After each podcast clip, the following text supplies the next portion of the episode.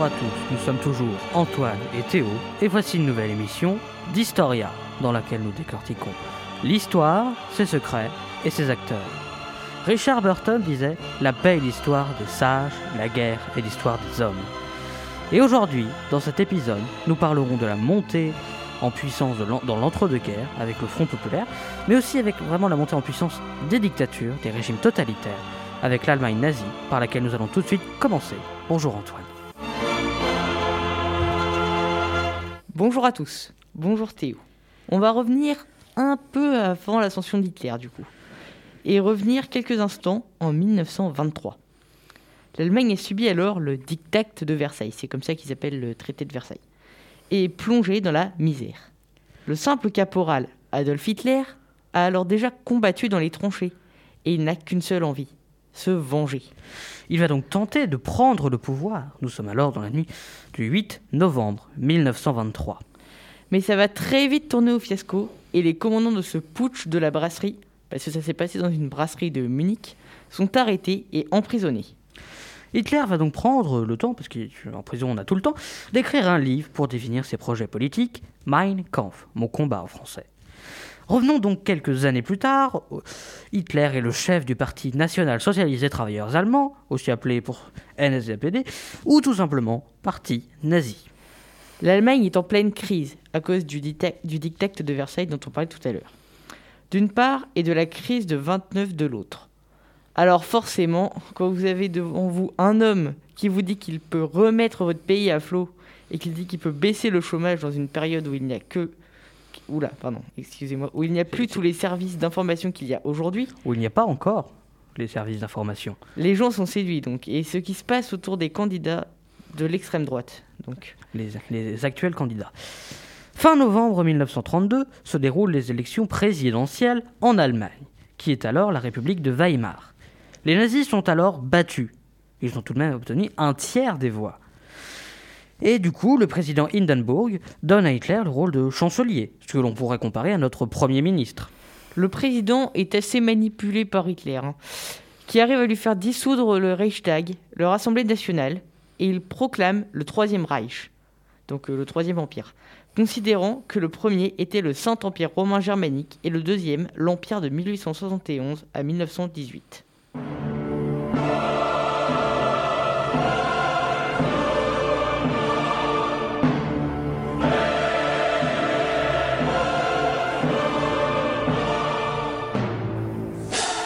Vous entendez derrière nous Au Fortuna, une musique de Karl Orff qu'Hitler adorait particulièrement mettre avant ses mythiques pour galvaniser la foule. La proclamation se fait donc dans une grande cérémonie, avec une quantité monstrueuse de propagande. Nous sommes le 13 mars 1933.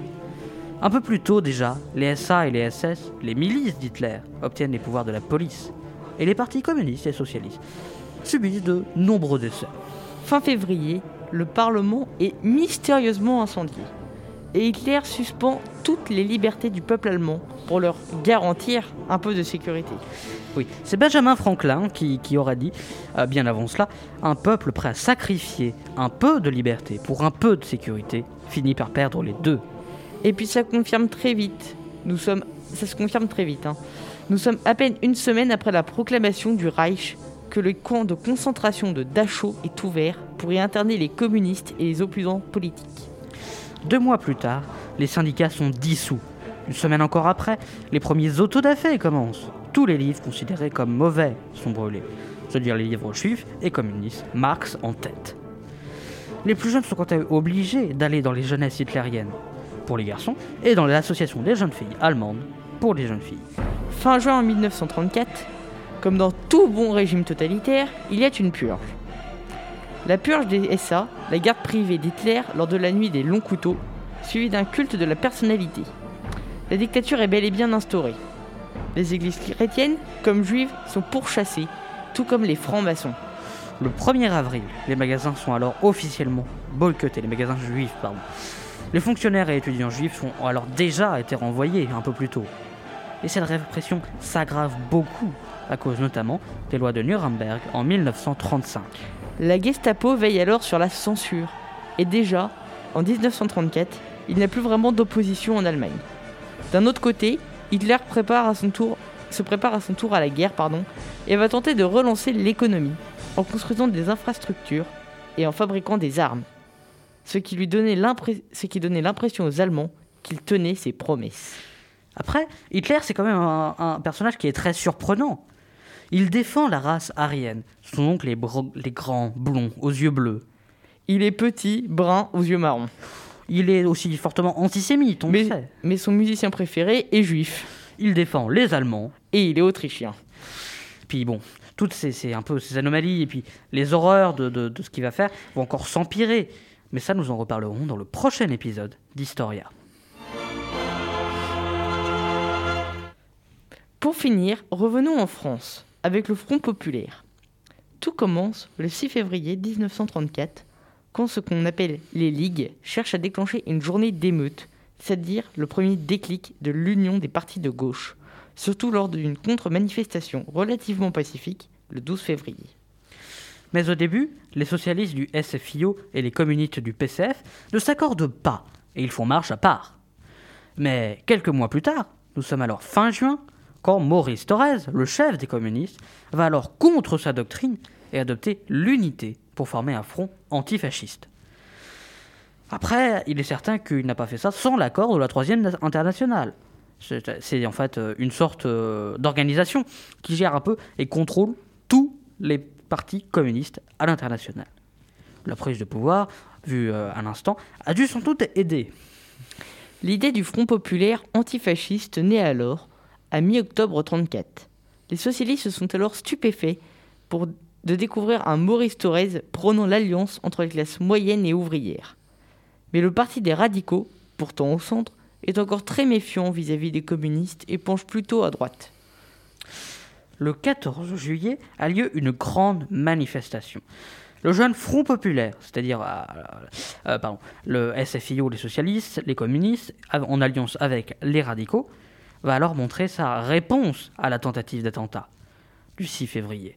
Et c'est un symbole très fort, parce que la manifestation va reprendre le tracé du 12 février, avec les chefs des partis radicaux, socialistes et communistes, côte à côte, d'une seule et même voix. Alors, l'idée du Front populaire se concrétise encore plus avec l'approche des élections de 1936. Le programme est alors pain, paix et liberté, leur devise donc. L'idée de favoriser les classes les plus pauvres, en leur offrant aussi donc plus de liberté, ils vont leur offrir plus de visibilité en relançant aussi toute l'économie française. C'est aussi pourquoi enfin, ils vont gagner au second tour euh, de l'élection fin avril 1936. Le Front populaire remporte donc les élections après à plus de 60% des voix. Léon Blum, socialiste donc, forme alors son gouvernement en juin 1936. Blum veut renforcer le pouvoir du président du Conseil des ministres et va à l'encontre de la tradition de la Troisième République. Il pense qu'il est le président du Conseil et doit s'engager encore plus et pas seulement coordonner les ministères. Il a donc un véritable rôle et une certaine autorité sur son gouvernement. Et puis il y a aussi des femmes qui vont y entrer, alors qu'elles n'ont même pas encore le droit de vote. Le problème, c'est que nous sommes à peine quelques semaines après l'entrée au pouvoir du Front populaire, quand les usines se mettent en grève, à coups de centaines d'ouvriers qui font des grèves donc. Et du coup, au nord, un coup au sud, et puis le mouvement se répand comme une traînée de poudre. Depuis de début juin, pardon, c'est la grève générale en France. Ce ne sont plus que des usines qui se mettent en grève, mais des filières entières. On compte alors près de 12 000 grèves pour près de 2 millions de grévistes. Mais il ne faut pas oublier que ce sont des grèves joyeuses, c'est-à-dire qu'on va gentiment s'occuper des usines. Les troupes de théâtre en grève jouent des pièces pour d'autres grévistes. Le but de ces grèves, c'est d'exercer une pression sur le nouveau gouvernement afin de mettre en place les mesures promises. Du coup, dans la nuit du 7 au 8 juin, les accords de Matignon sont signés. Les salaires vont alors augmenter de 7 à 15% Il faut bien se dire que c'est une, hausse qui est vraiment considérable et qu'on n'a jamais connue ni avant ni après. C'est aussi à ce moment-là que les congés payés arrivent. Il n'y a que deux semaines, mais ce sont deux semaines où, pour la première fois, les Français peuvent partir en vacances en étant payés. Beaucoup vont alors découvrir la plage. La semaine de travail, euh, qui est alors à 48 heures de travail par semaine, passe à 40 heures. Imaginez aussi la tête des patrons. La France se transforme alors. On fait baisser les prix des billets de train pour les pauvres. Bref, la France se métamorphose et toutes ces réformes sont encore aujourd'hui appliquées et même certaines accentuées. Et finalement, le travail va tranquillement reprendre.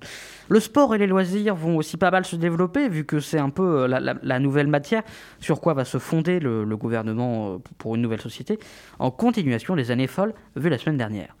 L'école, quant à elle, est désormais obligatoire. Enfin, elle l'était, mais elle sera obligatoire jusqu'à 14 ans. Alors qu'Hitler soutient Franco en Espagne, Léon Blum aimerait aider les républicains espagnols. Mais il doit se résigner à ne rien faire sans quoi son gouvernement s'effondrait avec une nouvelle alliance des radicaux avec la droite. Problème. La politique du Front populaire, populaire pardon, ne permet pas de résoudre la crise qui sévit depuis 1931. Et le chômage reste haut. Et puis voilà, le Front populaire va subir des attaques de l'extrême droite qui sont incessantes. La cession au pouvoir de Blum relance une immense vague d'antisémitisme visant à le discréditer. Le ministre de l'Intérieur, Roger Selengro, sera lui accusé d'avoir déserté sur, sur fond de grossophobie, qui lui se suicidera le 17 novembre 1938. 36. En outre, on accuse aussi le Front populaire d'être manipulé par les communistes de Moscou. En juin 1937, le gouvernement de Blum va démissionner. Il sera remplacé par un radical. Un an plus tard, le président de la République, Albert Lebrun, un peu déçu, va demander à Blum de revenir, ce qu'il va faire mais il n'arrive pas à obtenir ce qu'il veut et à avoir une liberté de marge pour ses réformes et va encore une fois démissionner. C'est donc le radical Daladier qui lui succède. Daladier va donc rompre alors avec l'idée du Front populaire, rétablissant les 48 heures de travail par semaine, même si la population s'est mise en grève. Mais la répression et les licenciements sont si terribles que le Front s'efface alors. Merci de nous avoir écoutés. Vous nous retrouverez très bientôt pour découvrir une nouvelle période et de nouveaux acteurs de l'histoire. Et comme Harry Truman disait également, ce qu'on dit être nouveau en ce monde, c'est l'histoire que l'on ignore. Allez, on vous laisse revenir tranquillement sur la bonne ligne temporelle. A très bientôt.